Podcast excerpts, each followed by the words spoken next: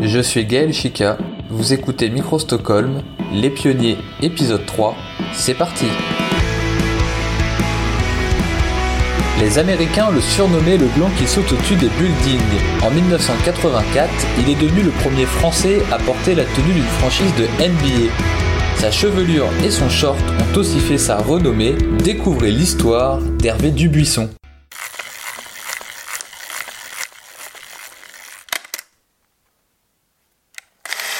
C'est l'histoire d'un gars du Nord, un ch'ti qui, dans les années 70, se découvre une passion pour la grosse balle orange.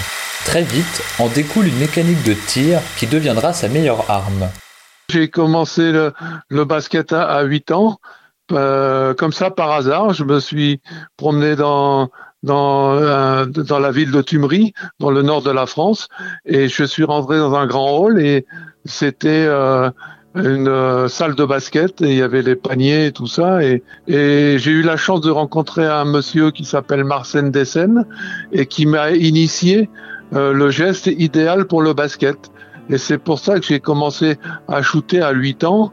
Ça, ça, ça s'appelle shooter comme euh, on fait quand la réplique du 6 à l'envers.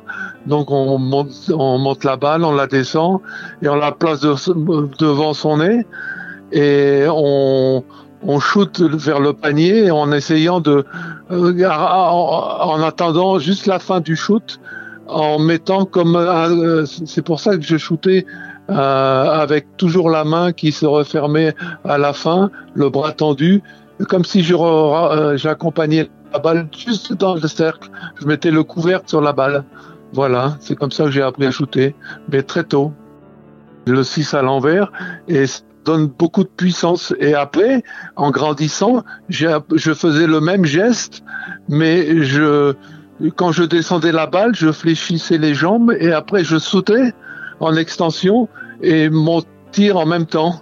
Et j'ai toujours le bras tendu, comme si j'accompagnais la balle euh, juste dans le cercle en mettant le couvercle. Voilà. C'est ça qui a déclenché mon, mon, mon shoot en suspension. Jacques Monclar a été un des plus grands témoins de la vie et de l'œuvre d'Hervé Dubuisson, et ce, dès son plus jeune âge. Il avait un, shoot naturel, Hervé. Le, le, de son bras, euh, en complément de ses excellentes jambes très toniques, euh, était le fouetté de main particulièrement. Était, euh, était remarquable. Était un, truc, un don de Dieu, ça. Hervé est quelqu'un qui peut shooter assis du milieu de terrain amusez-vous à le faire, sans déformer son shoot. Pas à deux mains, car il a un bras extraordinaire. Ce bras-là, il faut le mettre au musée de l'homme. Hein.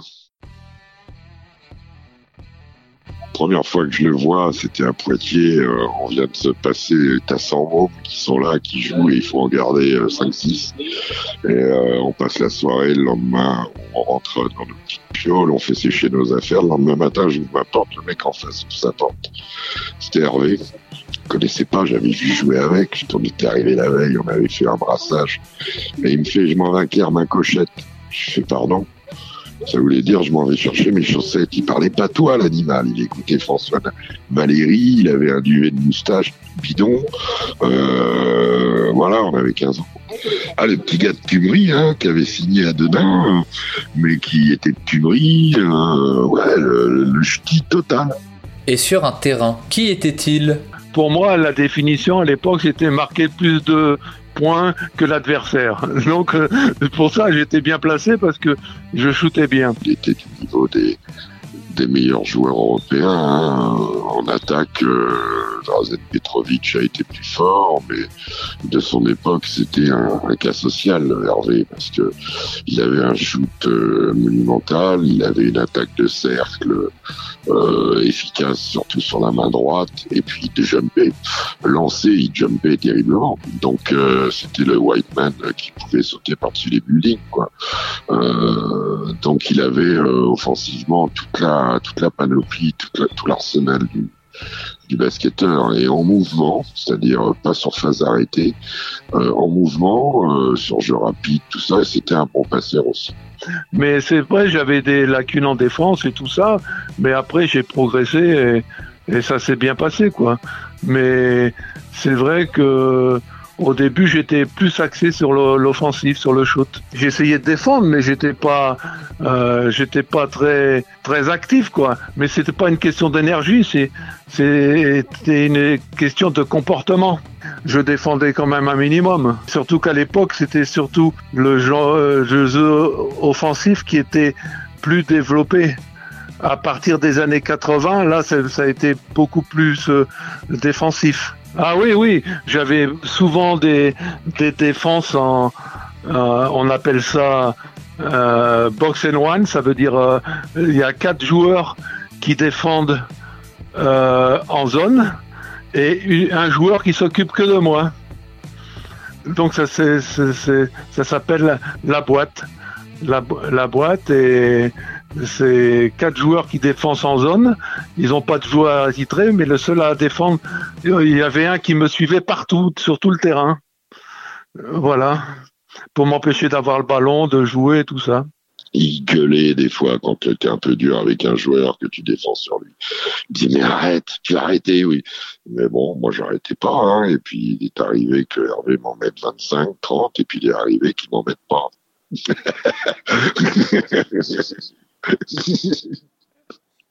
1984 est l'année d'Hervé Dubuisson. MVP du championnat de France, il part à Los Angeles avec Jacques Mouclin et l'équipe de France disputer les Jeux Olympiques. Une première pour le basket français depuis 1960. on, est passé complètement à travers. Parce qu'on était parti euh, euh, un mois à l'avance et on a fait toute une tournée dans les, dans les, on avait des matchs euh, dans les universités américaines et on a arrivé après à Los Angeles. Euh, on était arrivé 15 jours avant le début des Jeux et on n'était pas. Euh, c'est parti en cacahuète quoi. Il y a eu des trucs qui sont passés. Euh, on a fait des visites des, des parcs d'attraction, euh, euh, Hollywood Studio, euh, tous les trucs touristiques, on les a fait. Donc après, je crois que ça nous, on était plus fort en, tourisme qu'en basket là-bas. C'est pour ça qu'on est passé complètement à travers. donc, bah, on a considéré un peu de partout. on a été mauvais là-bas, euh, on s'est raté en termes de résultats en perdant l'Uruguay d'un point, la Chine d'un point. Après, tu joues les Ricains, l'Espagne et tout, c'est compliqué. Euh, Hervé s'est euh, blessé euh, au premier match. Euh, il a pris un coup terrible euh, à l'échauffement en tombant mal sur la hanche. Euh, on est parti en galère et certains joueurs ont été le staff a pas préparé le truc, la Fédé nous a laissé à l'abandon. et nous, on n'a pas été bon. on n'a pas été bon du tout. Il y a eu des problèmes entre le coach et certains joueurs. Il y a eu des suspensions avec Eric Beugnot, avec Richard Lacoury, avec Grégor Beugnot, euh, totalement inutile, suspension, il y a eu un ratage complet. Voilà, ça reste un, une, douleur, une blessure. Mais on était, on était content d'avoir été les premiers à retourner au jeu. Alors que ses coéquipiers s'en vont retrouver leur club, Hervé Dubuisson reste aux États-Unis. Et moi, je suis allé directement chez les Nets une équipe euh, euh, à côté de New York et j'ai fait un camp d'entraînement à Princeton. Il y avait plusieurs équipes euh, professionnelles américaines, les Nets, Chicago, et là j'ai eu un grand article dans dans l'équipe magazine où il disait parce que le, les Américains ils m'avaient dit le blanc qui sautait au-dessus des buildings parce que j'avais une euh, détente extraordinaire. Je faisais plein de smash et tout ça et euh, Dub, euh, le blanc qui saute au-dessus des buildings. Une grosse différence, par exemple, ici, quand on se déplace, on est toute l'équipe, on va à l'hôtel et tout ça, euh, on mange ensemble et tout, alors que là, on arrive, on vous donne une enveloppe avec de l'argent la, de pour aller manger. On est dans un hôtel, euh, pas toute l'équipe, quoi on est un par un. Vous voyez? Chacun gère son truc. Sauf qu'il faut être à la salle à telle heure. Il n'y a pas des trucs d'esprit d'équipe comme ici, là, où tout le monde se déplace en même temps et tout. C'est chacun pour soi. Et ça se voit, ça, ça se voit sur des matchs comme ça, ça se voit énormément. C'est pour ça que euh, euh, Schmidt et moi, on n'avait pas beaucoup de ballons, quoi. Euh, malheureusement, j'ai, j'ai, ils voulaient attendre encore le début du championnat pour prendre leur décision.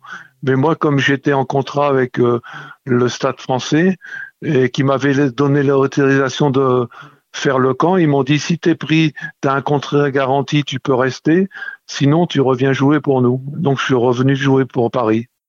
De retour en France, Hervé Dubuisson continue de martyriser les paniers de l'Hexagone sans toutefois remporter un nouveau titre de champion. Mais l'important n'est pas là, les gens se déplacent parce que Dub, c'est le show avant tout. Mais à l'été 93, alors qu'une nouvelle saison se profile, Hervé Dubuisson n'a toujours pas signé de nouveau contrat, jusqu'à un appel qui sera pour lui une résurrection. À Sceaux, il y avait l'entraîneur de l'équipe de France à l'époque, euh, l'adjoint euh, euh, Alain Weiss.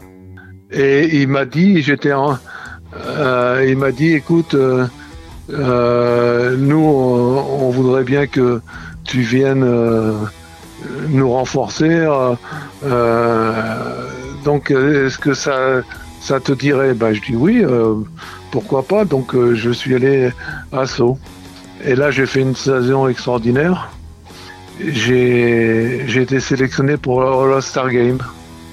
Le All-Star Game qui sera la dernière masterclass de cet esthète. J'étais motivé, je sais, et j'avais une, une insolente euh, adresse, quoi. C'était super. Ouais, en plus c'était un All-Star Game.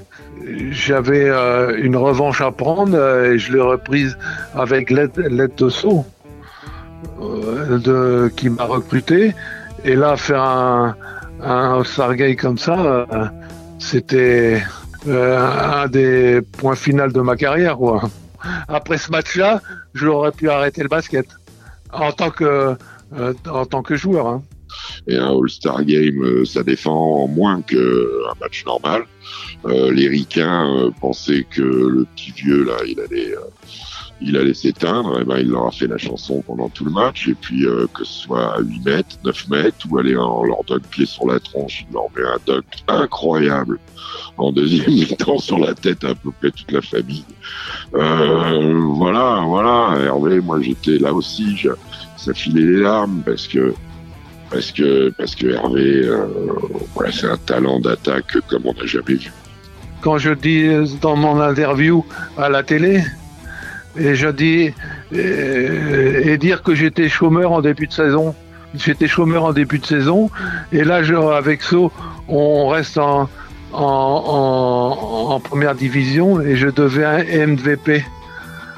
Donc euh, c'était une grande revanche euh, sur euh, pour la fin de ma carrière quoi.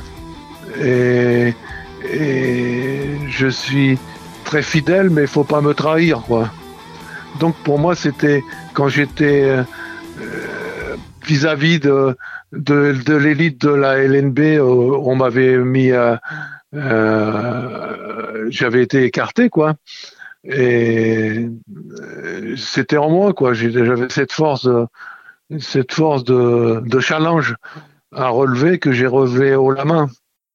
Sa carrière terminée, Hervé Dubuisson devient entraîneur. En 2001, il dirige Nancy en proa. Mais un soir, alors qu'il rentre chez lui à moto, un chauffard le conduit entre la vie et la mort. J'avais perdu la mémoire immédiate. J'avais un hématome sudural qui compressait tout mon cerveau. Donc j'avais perdu la mémoire immédiate. Je savais plus où je euh, j'habitais quoi. Et, quand j'ai appris que je pouvais plus jamais être dans le basket en tant qu'entraîneur ou dire ah, en entraîneur de c'était toute ma vie qui était brisée quoi. Donc j'ai fait une grosse grosse dépression et là j'ai vu un, un, euh, j'ai même euh, songé à disparaître. Et c'est là que j'ai vu, grâce à, mon épouse qui m'a emmené chez un psy qui m'a travaillé sous hypnose et qui m'a fait reprendre confiance en moi et accepter que mon accident, c'était un accident de la vie et que la vie allait continuer. Et moi, j'étais, j'étais pas, euh, j'étais pas le coupable. Il m'a fait accepter que c'était un accident de la vie et non pas moi qui, qui me suis fourré à faire de la moto, à attraper un accident. Quand il sort de ces trois semaines de coma, son frangin, Alban, euh, le père de Victor, le golfeur, m'amène Hervé, euh, il m'appelle, il me dit euh, qu'est-ce que tu fais demain? Je dis bah, je fais du vélo, je pars à 8h30 du matin, il me dit est-ce que Hervé peut venir avant? Il veut faire une séance de shoot, il se réveillait à peine. On me l'a amené, au-delà du fait que je pleurais de le voir dans cet état-là, je l'ai emmené sur le terrain en. On était que tous les deux dans la salle. Et on a fait une petite séance de shoot calmement. Et là, même s'il était fatigué des jambes, même s'il avait plus tout un tas de choses, son bras partait, quoi. Son bras partait. C'est une merveille. C'est bon, je, je suis pas mort. Il se souvenait des gens qu'il avait connus il y a très très longtemps. Les gens faisaient partie. Hervé a apporté de l'image, a apporté du rêve. Et ça, pour un sportif, c'est euh, quelque chose. Euh, de mon caractère. Je suis le faire parce que de ma volonté. Un grand merci à Hervé Dubuisson de s'être confié à notre micro. Un grand merci également à Jacques Monclar d'avoir apporté son regard sur son ami d'enfance. Au générique Atlas Forum, on se retrouve très bientôt pour un prochain numéro. Salut